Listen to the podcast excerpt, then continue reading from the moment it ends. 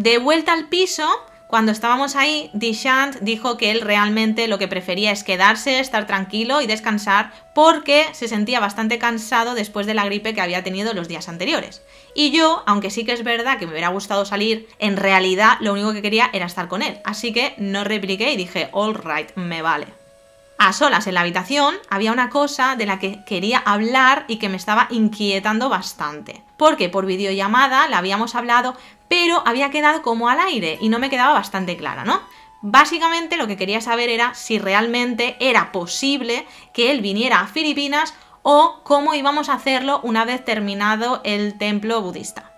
Después de una conversación donde parecía que estábamos jugando a la caza y el ratón, ¿vale? Porque me costó, me costó un montón que me dijera una puta frase, en resumen, lo que me dijo es que si yo quería volver a verlo, yo tendría que volver a la India. Esta frase en sí yo me quedé en plan, perdona, no entiendo nada, esto no tiene sentido, pues lo de volver a la India en teoría ya era algo que había quedado súper claro. Así que entre que eso me lo soltó así y me quedé en plan, no entiendo, y que era seguro 100% que no iba a venir a Filipinas, me quedé un poco bastante aplatanada. Seguidamente, Dishant me dijo, mira, voy a salir un rato a estar con mi amigo, porque evidentemente tengo que pasar un tiempo ya que estamos en su casa. Después me voy a duchar y voy a dormir porque es que estoy reventado. Y yo pensé, bueno, pues en verdad es una buena idea, yo también me voy a duchar y me quedé en la habitación un rato, ya que hacía tiempo que entendía que él tampoco había visto a su amigo y decidí darles ese espacio. Pasadas dos horas, después de una ducha en la que agradecí profundamente haberme traído unas zapatillas para el baño, en serio, si alguna vez vais a la India, llevar zapatillas, vi que Dishant no venía a la habitación y yo pues salí. En ese momento, de repente me quedé en plan, hola, mm, ¿quién es esta gente? Habían crecido los enanos, es decir, los compañeros de piso también estaban ahí y para mi sorpresa, todos estaban ahí jugando al póker y tomando unas copas. Eran las 2 del mediodía. Pero, como habíamos desayunado bastante tarde, yo tampoco es que tuviera hambre. Así que pensé, bueno, pues mientras él termina de hacer el paripé social, pues yo voy a salir a dar una vueltecilla para saber realmente dónde estoy, porque es que no tengo ni idea y además así le doy un poco de tiempo con sus amigos y no molesto. En la India eso es así, yo ya lo sabía, hay mucho, de, mucho, pero mucho deber social, así que me pareció buena idea. Me metí otra vez en la habitación, agarré las cosillas, la maleta y justo antes de salir por la puerta me acerqué y se lo comenté. No solo Dishant, los cuatro me miraron en plan, perdona, estaban como alucinando y me dijeron que no era seguro que yo saliera por ahí. A mí me pareció bastante absurdo y me negué a quedarme ahí plantada como una patata, como si no pudiera darme ni un mini paseo, vaya.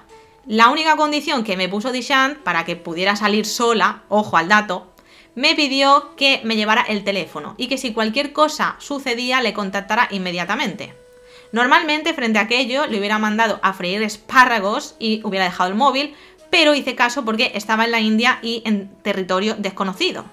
Salí del bloque y, con paciencia, porque mm, no era facilito, encontré la salida a la calle.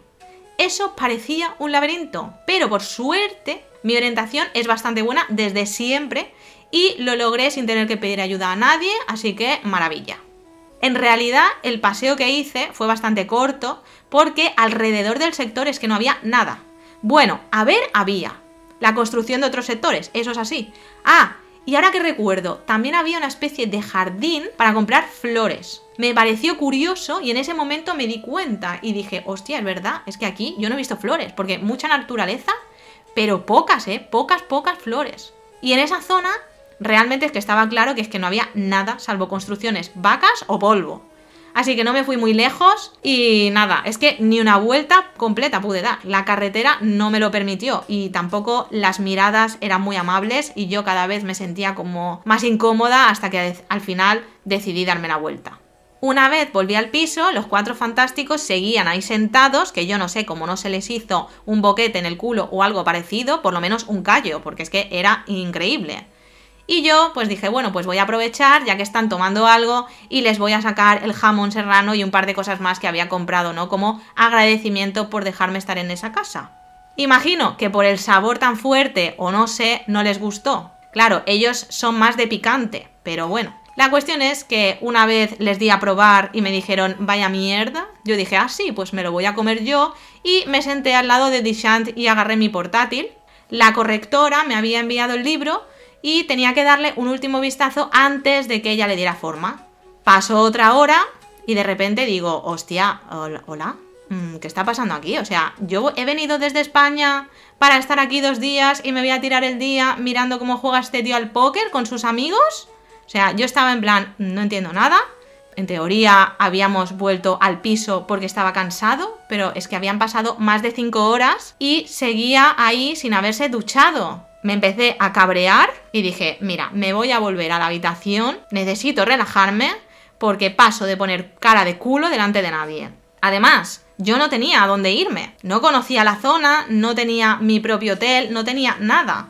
Entonces dije, Marieta, cálmate, respira y simplemente observa lo que te está enseñando la vida. En este momento dije, voy a llamar a un amigo, yo necesito compartir esto que me está pasando con alguien y le enseñé el panorama. Él se puso bastante nervioso hasta tal punto que me dijo, por favor Maika, vete de ahí ya. En ese momento que me confirmó que realmente la situación era bastante precaria, me puse a llorar y yo, sin entender nada, no quería creer que había viajado hasta la India para estar ahí haciendo la puta panoli en una habitación mientras el supuesto amor de mi vida estaba jugando al póker con sus amigos y dije, a ver, me tengo que relajar, por favor, necesito descansar.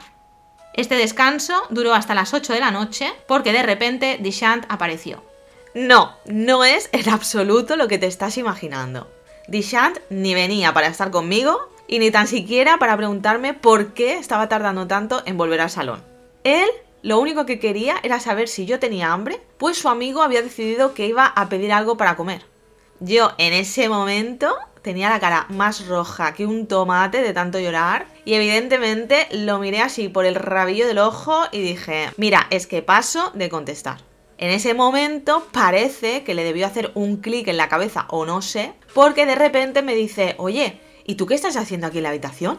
Yo pegué así un soplido en plan, mm, hola, y sin ganas de discutir porque es que no podía procesar todo lo que estaba pasando en tan poco tiempo y encima en aquel sitio tan asqueroso y sola. Yo no tenía ganas de hablar, así que simplemente le dije, mira, como estás jugando tú con tus amigos y estás ocupado, pues yo básicamente estoy aprovechando el tiempo trabajando en mi libro. Intenté fingir, pero por supuesto se me notó, yo tenía ahí la cara de culo y se quedó así como pensando y después de un segundo o dos que pareció que se dilató en el tiempo mil años, me dijo, bueno, si quieres podemos ir a cenar los dos solos fuera. Con fuera me refiero justo enfrente del sector, porque eso de irnos a otra zona y enseñarme un poco noida, eso ni pensarlo, vamos. eso, vamos, eso es así. Aún así, yo accedí porque entre que estaba cabreada y que tenía angustia y que tenía hambre, mira, yo dije, no puedo salir sola a oscuras por aquí, pues vamos para adelante. Además, también pensé, bueno, sin sus amigos revoloteando, probablemente a lo mejor puede volver a ser este hombre el Dishan de siempre y comportarse de la misma manera que ha sido conmigo antes. No lo sé. Y es que en ese momento yo lo único que quería, que deseaba fervientemente, era que se solucionara todo aquello y aprovechar al menos mi tiempo allí. Estaba empeñada, empeñada en disfrutar, aunque fuera un par de minutitos. Solamente quería eso, ya que había venido hasta allí, por favor. Fuimos a cenar solos. Dishant parecía bastante incómodo, vamos, desde que bajamos las escaleras. Imagino que en aquel punto ya se había dado cuenta de que estaba enfadada no lo siguiente, porque yo de normal hablo bastante y es que ni las palabras me salían. Nos sentamos y el tío encima, para, para liarla un poquito más, se pone a mirar el móvil. Y encima a decirme gilipolleces sin sentido, que ni recuerdo tampoco y que en ese momento me interesaron cero. Ahí, en ese momento, digo, mira, tengo dos opciones. Que se líe más o hacer de tripas corazón y hablar un poquito. Tal vez, si me expreso lo que estoy sintiendo, si les comento lo que estoy viendo, porque a lo mejor no se ha dado cuenta, digo, a lo mejor así la cosa da un poco de giro, no lo sé. Me intenté calmar y lo conseguí y básicamente le dije, mira, a mí que veas a tus amigos me maravilla, me alegra mucho, yo jamás le voy a decir a nadie que no disfrute con sus amigos.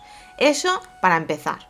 También entiendo que en la cultura india tú tienes que hacer cosas sociales, a pesar de que no quieras. Pero yo solamente voy a estar dos días contigo.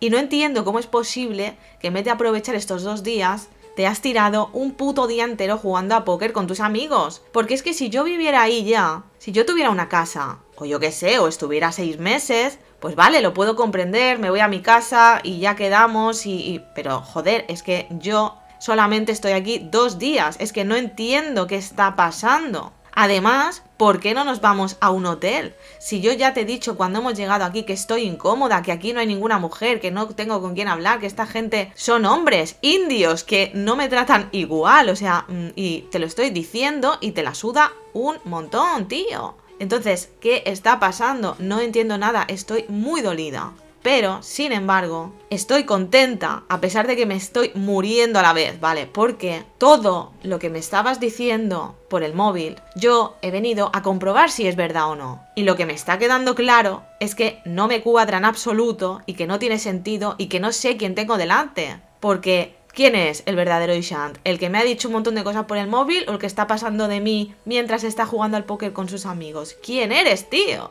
Así que, aunque me dolía, en el fondo también me venía bien, porque imagínate que después del templo budista yo cojo las maletas y me mudo a la India por este tío. Hola, yo acabo muerta, es que acabo muerta. De lo de la novia inexistente y todo lo demás, es que directamente ni lo mencioné. Estaba tan alucinada con todo lo demás que ni me acordé. Ante lo que le dije, él abrió así como los ojos, suspiró y seguidamente me pidió perdón. Me dijo que lo sentía, que se lo estaba pasando tan bien, que es que ni se había dado cuenta de que ya era de noche y que sí, que tenía razón. Hola, que no te has dado cuenta de que ha venido mm, supuestamente una persona de la que estás enamorado y que has pasado de ella. Bueno, vale.